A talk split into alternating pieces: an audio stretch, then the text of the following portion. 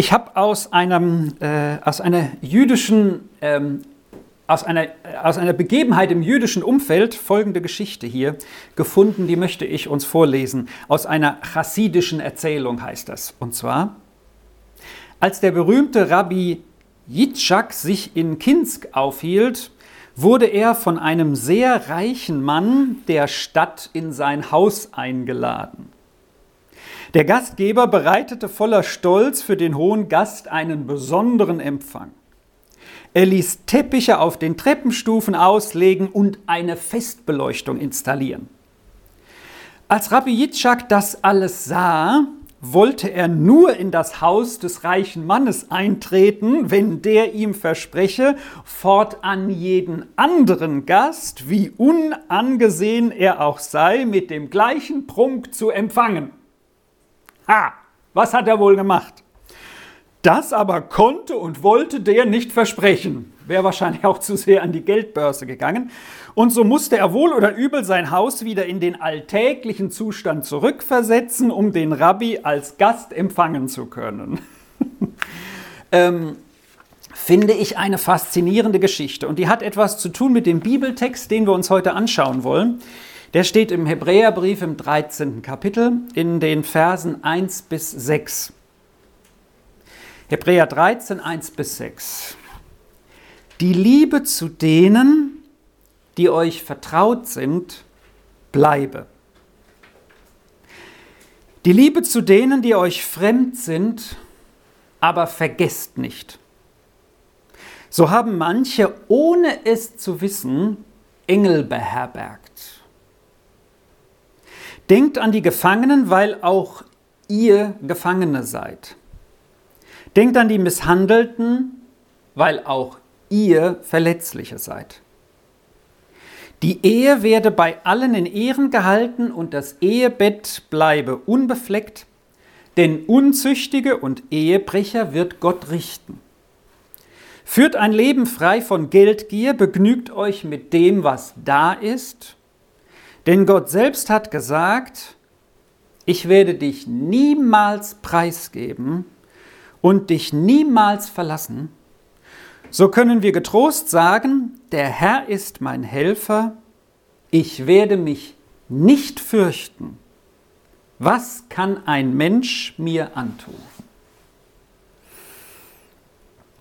Wir sind ja unterwegs im Hebräerbrief, haben vor zwei Wochen begonnen den zwölften, das zwölfte Kapitel durchzugehen. Wer das noch hören möchte, kann das gerne auch über unsere Homepage zum Beispiel tun, als Audiopredigten. Und das letzte Kapitel endete mit dem herausfordernden Satz, denn unser Gott ist ein verzehrendes Feuer. Im kleinen Hauskreis, in der kleinen Hauskreisrunde, in der wir am Freitag zusammen waren, hat Pastor Reimer äh, über Hiob weitergesprochen. Und er hat gesagt, bei Hiob ist es so, komischerweise sind von Hiob nicht viele Verse in den schönen Kärtchen zu sehen, die man so zu Weihnachten oder zu, zu Neujahr bekommt, weil das sind nicht so viele dolle Verse dabei, die man gerne hören will. Außer ähm, äh, jetzt haben meine Augen dich gesehen, ne? mein Erlöser lebt, wird sich über dem Staub erheben, das ist sehr bekannt, aber die anderen Aussagen, die Hiob durchmacht in seiner Prüfungszeit, von der auch Hebräer 12 spricht, sind nicht so prickelnd, dass man sie immer so gerne hören möchte.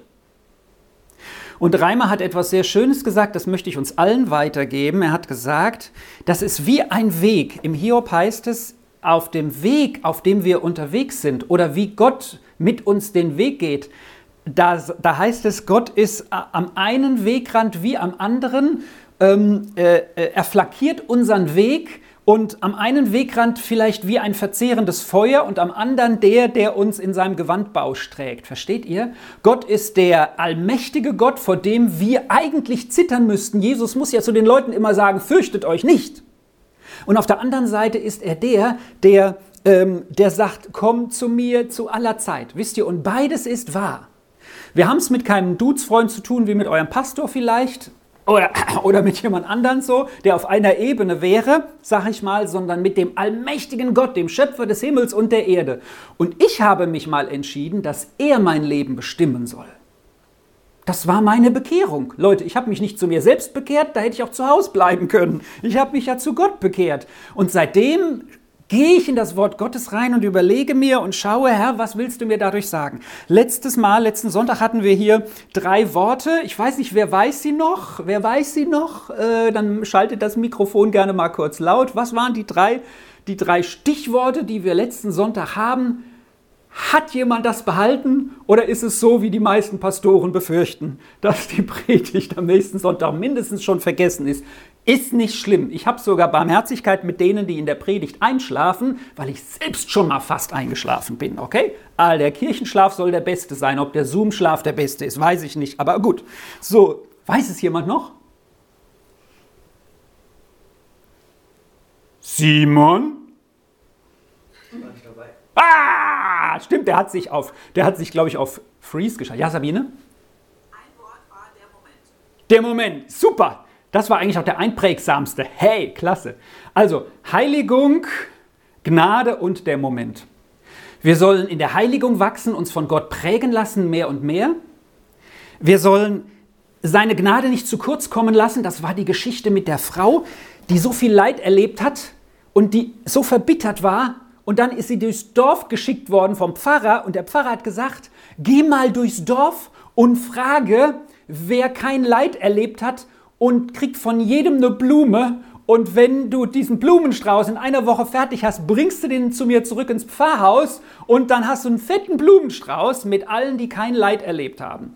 Weil die Frau nämlich meinte, ich bin, die, da war alles so schlimm, da war die Tochter überfahren worden.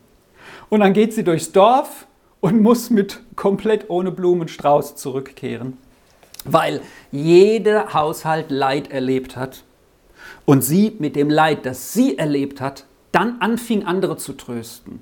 Und ein Stück ist das, in der Gnade nicht zu kurz zu kommen, zu erkennen, Herr, du hast auch in der größten Not für mich einen Weg. In der größten Not für mich ein Ziel, ein Erziehungsziel für mich. Das ist Hebräer 12. Und der Moment war die tolle Geschichte, deswegen haben wir die am besten gefallen, mit Esau, der einfach aus dem Moment heraus gelebt hat. Der hat der hat das Linsengericht gesehen, ja, der hatte Hunger und dann hat sein Bruder Jakob gesagt, du, äh, ich das Erstgeburtsrecht, du das Linsengericht. Klasse Tausch, hätte ich auch gemacht. Hätte ich mal ein, ein Stück gehungert, hätte ich gesagt, ich der Haupterbe, du da die Linsen. Und der Esau hat die Linsen genommen. Warum? Das durchzieht für mich den Hebräer 12 und hiermit kommen wir auch ins 13. Kapitel. Weil nämlich der Esau aus dem Moment heraus gelebt hat der hat, der hat das Linsengericht gesehen und Hunger gehabt und da wollte er es. Der hat ein Verlangen gehabt und hat nicht für sich geprüft, Herr, ist das auch dein Wille? Hier, Leute, der Gott ist ja kein Spielverderber, aber es gibt Dinge, wo er sagt, no. Damit gehen wir auch ins 13. Kapitel. Und damit hat Esau sein Erstgeburtsrecht verspielt, weil er, der Moment war für ihn das Wichtigste, aber nicht das Ziel, himmlisches Jerusalem, von dem hier die Rede ist, die himmlische Stadt. So, sind wir in Kapitel 13 mittendrin von der Ehe und vom Geld.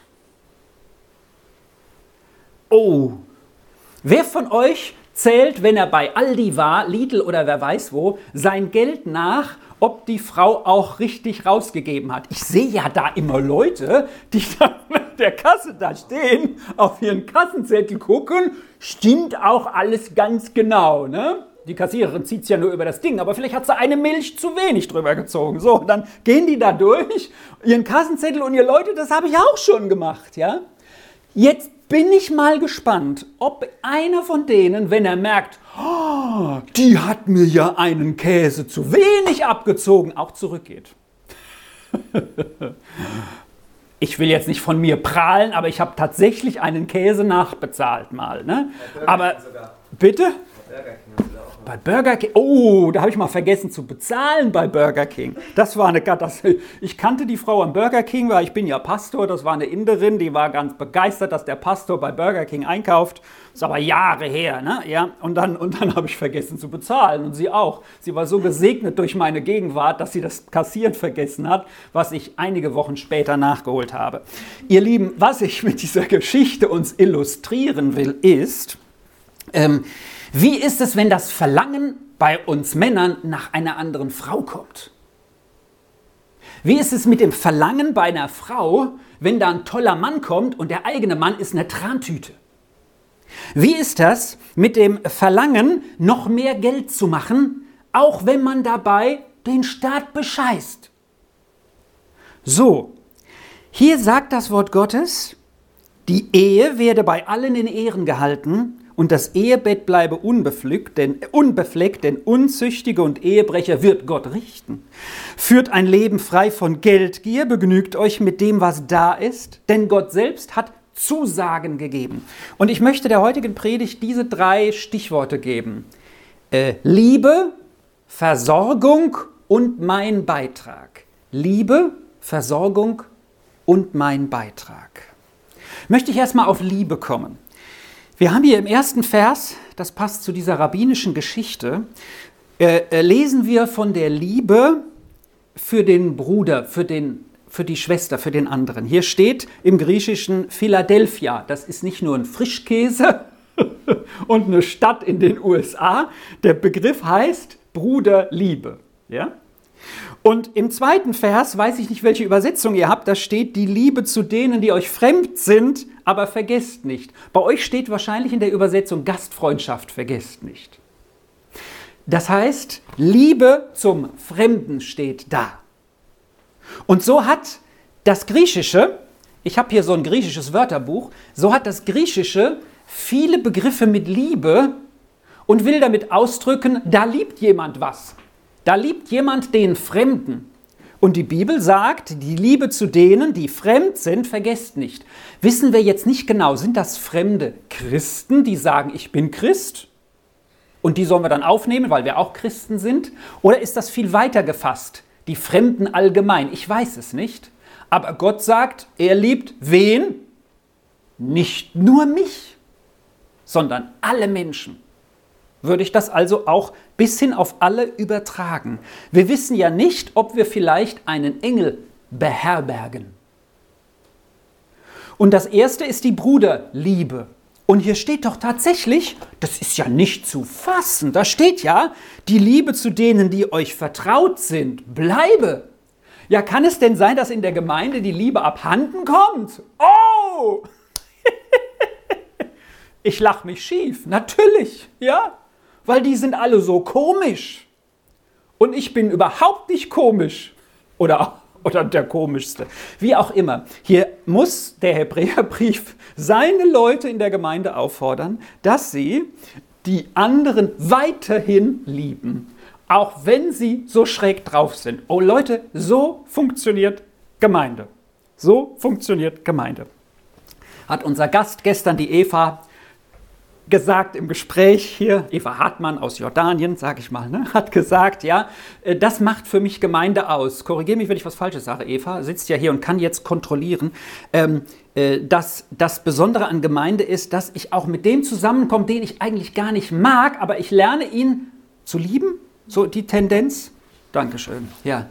Ihr Lieben, das ist Gemeinde. Das hat mich übrigens am Anfang von Gemeinde auch fasziniert hat mich fasziniert, was für unterschiedliche Menschen da sind. Habe ich gedacht, da ist ja einer, der ist Doktor und da ist einer, der ist Postbote, bin ich jetzt auch. Versteht ihr, so die ganze Bandbreite von Menschen, die vielleicht sonst nie zusammenkommen würden. Nicht nur die Reichen, nicht nur die Armen. So, und jetzt kommt's. Die Liebe, die bleibe. Der Jakobusbrief sagt, kommt einer in schicken Klamotten in Gottesdienst, dem gebt ihr den ersten Platz. Kommt einer in Lumpen, dem gebt ihr den letzten. Und der Jakobusbrief äh, Brief, der Schreiber von dem Brief wäscht den Leuten ganz schön die Erbse, die Birne, weil er sagt, so darf es nicht sein. Ihr sagt, ihr liebt Gott und er liebt euch und dann macht ihr Unterschiede bei Menschen, wie wir das von dem Rabbi hier gelernt haben. Ihr Lieben, die Liebe, die Bruderliebe ist jedem gegenüber gleich.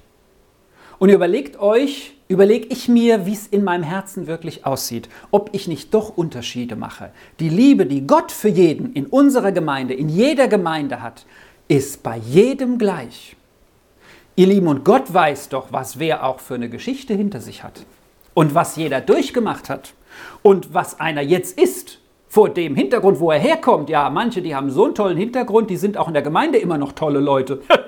Hoffentlich werden sie nicht schlechter. Nee, aber versteht ihr, es ist dieses, dieses ähm, alle gleich zu lieben, weil Jesus sie auch gleich geliebt hat. Aber die Liebe macht ein Ende vor dem Ehebett. Im, in alten Texten heißt es irgendwo in der Antike, die Christen, die lieben jeden, aber die Ehe, da lieben sie nicht mehr jeden. Da machen sie einen, einen, einen, einen, einen Punkt und sagen, nee, nee, also die Frau gehört jetzt nur dem. Das war nämlich damals auch nicht nur so. Und hier ist noch von der weiteren Liebe, nämlich der fürs Geld, die Rede.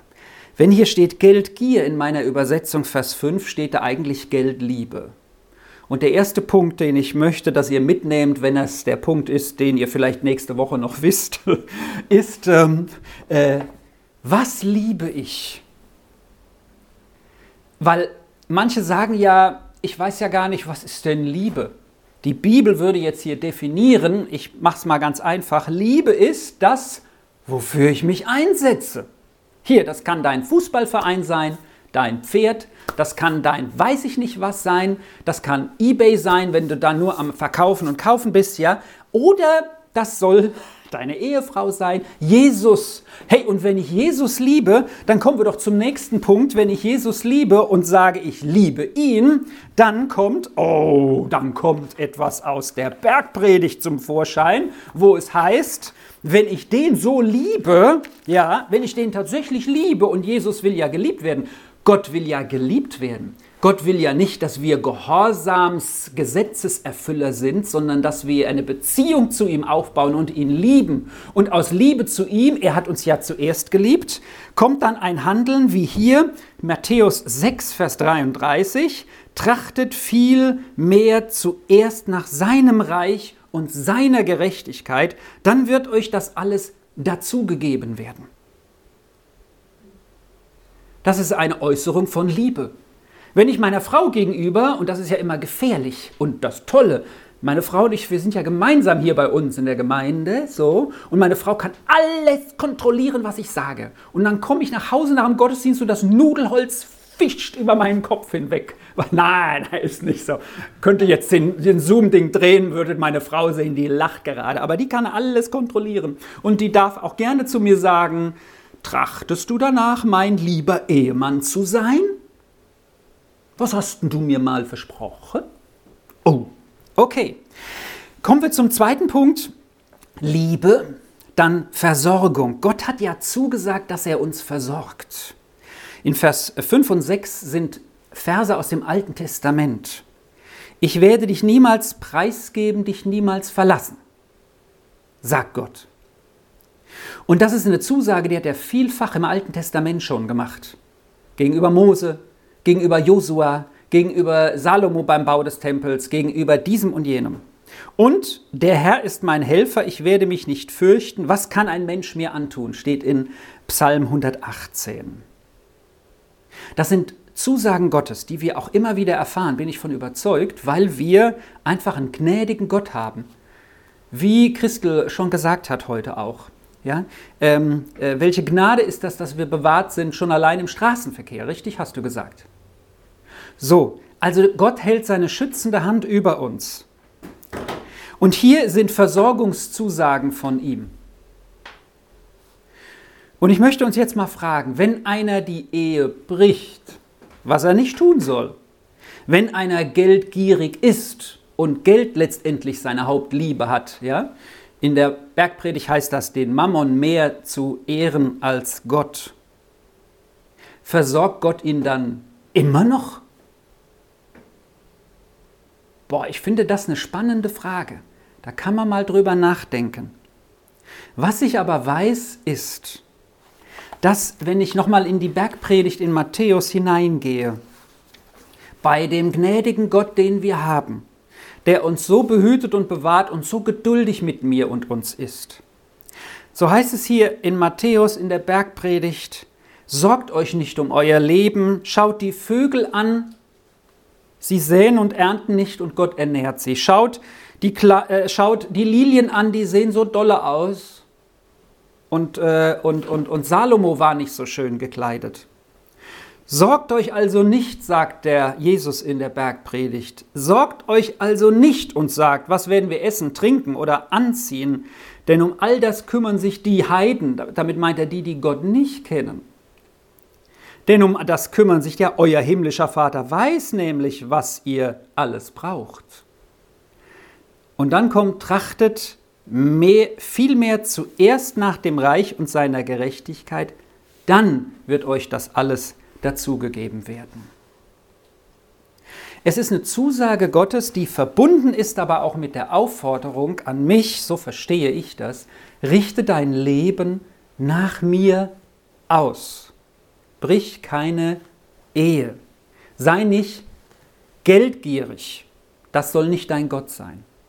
Oder was an die Stelle treten will, die mir vielleicht dann auch Sorgen macht. Ja, habe ich mehr Geld, brauche ich eine größere Alarmanlage. Ne? Nehmen die Sorgen zu. Ja, vielleicht. Also möchte ich das in unser Herz mit hineingeben. Gott hat, äh, Gott will, so heißt es in der Bergpredigt, dass unser Leben vollkommen ist. Und ihr Lieben, da habe ich schon viel dran rumgeknabbert und ich habe das auch in, in einem Psalm wiedergefunden. Er will, dass unser Leben vollkommen ist. Vollkommen, no way, kriege ich nicht hin. Kriege ich nicht hin. Ja? Aber trotzdem soll es so sein. Und ich glaube, bei allen Fehlern, die wir immer wieder begehen, ist das trotzdem der Anspruch Gottes, ihr Lieben. Er geht nicht runter und sagt, okay, Kai, bei dir nur 90 Prozent oder bei jemand anderen von euch nur 80 Prozent. Der will, dass unser Leben vollkommen ist. Das ist sein Wunsch. Und das heißt für mich, ich liebe ihn doch, ja. Ich weiß doch auch, was meiner Frau am besten tut. Ich hoffe, ich weiß es nach fast 25 Jahren Ehe, ne? Ja, manchmal weiß ich es immer noch nicht, weil Männer einfach nicht alles kapieren. Toll rausgeredet, gell? So. Aber versteht ihr, es ist so, es ist so, ähm, es ist so, dass ich, dass ich doch, weil ich jemanden liebe, etwas für ihn tue. Und Gott hat alles, wenn ich mir überlege, was Gott für dich gegeben hat, für mich, ans Kreuz ist er gegangen. So, und jetzt sagt er, so gelingt dein Leben. Und ich versorge dich. Ich versorge dich. Aber im Jakobusbrief heißt es zum Beispiel, ihr betet und bekommt nichts, weil ihr geldgierig betet. Für euch, nur für mich.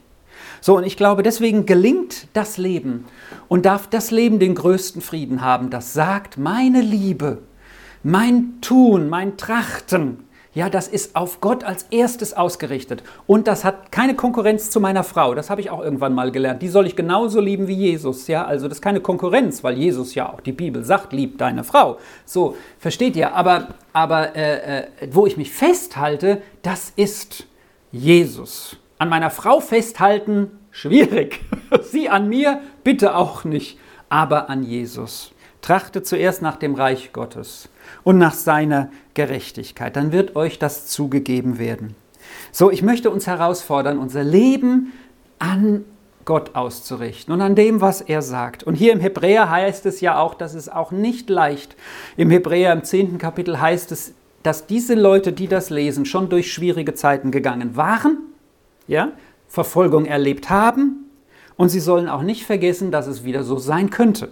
Deswegen heißt es Vers 3, denkt an die Gefangenen, weil auch ihr irgendwo Gefangene seid oder gewesen seid schon. Denkt an Misshandelten, weil auch ihr Verletzliche seid oder gewesen seid. Ja? Weil wir verletzlich sind.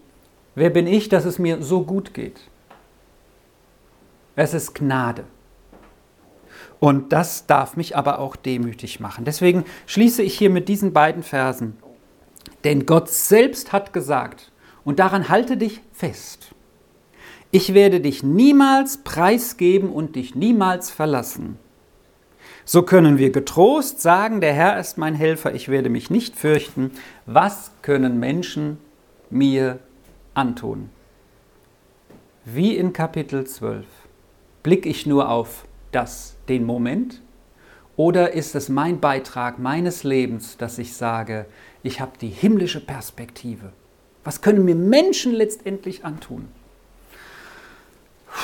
Wenn ich den Blick auf Jesus richte und sage, er hat die Ewigkeit für mich parat und ein erfülltes Leben schon hier. Amen.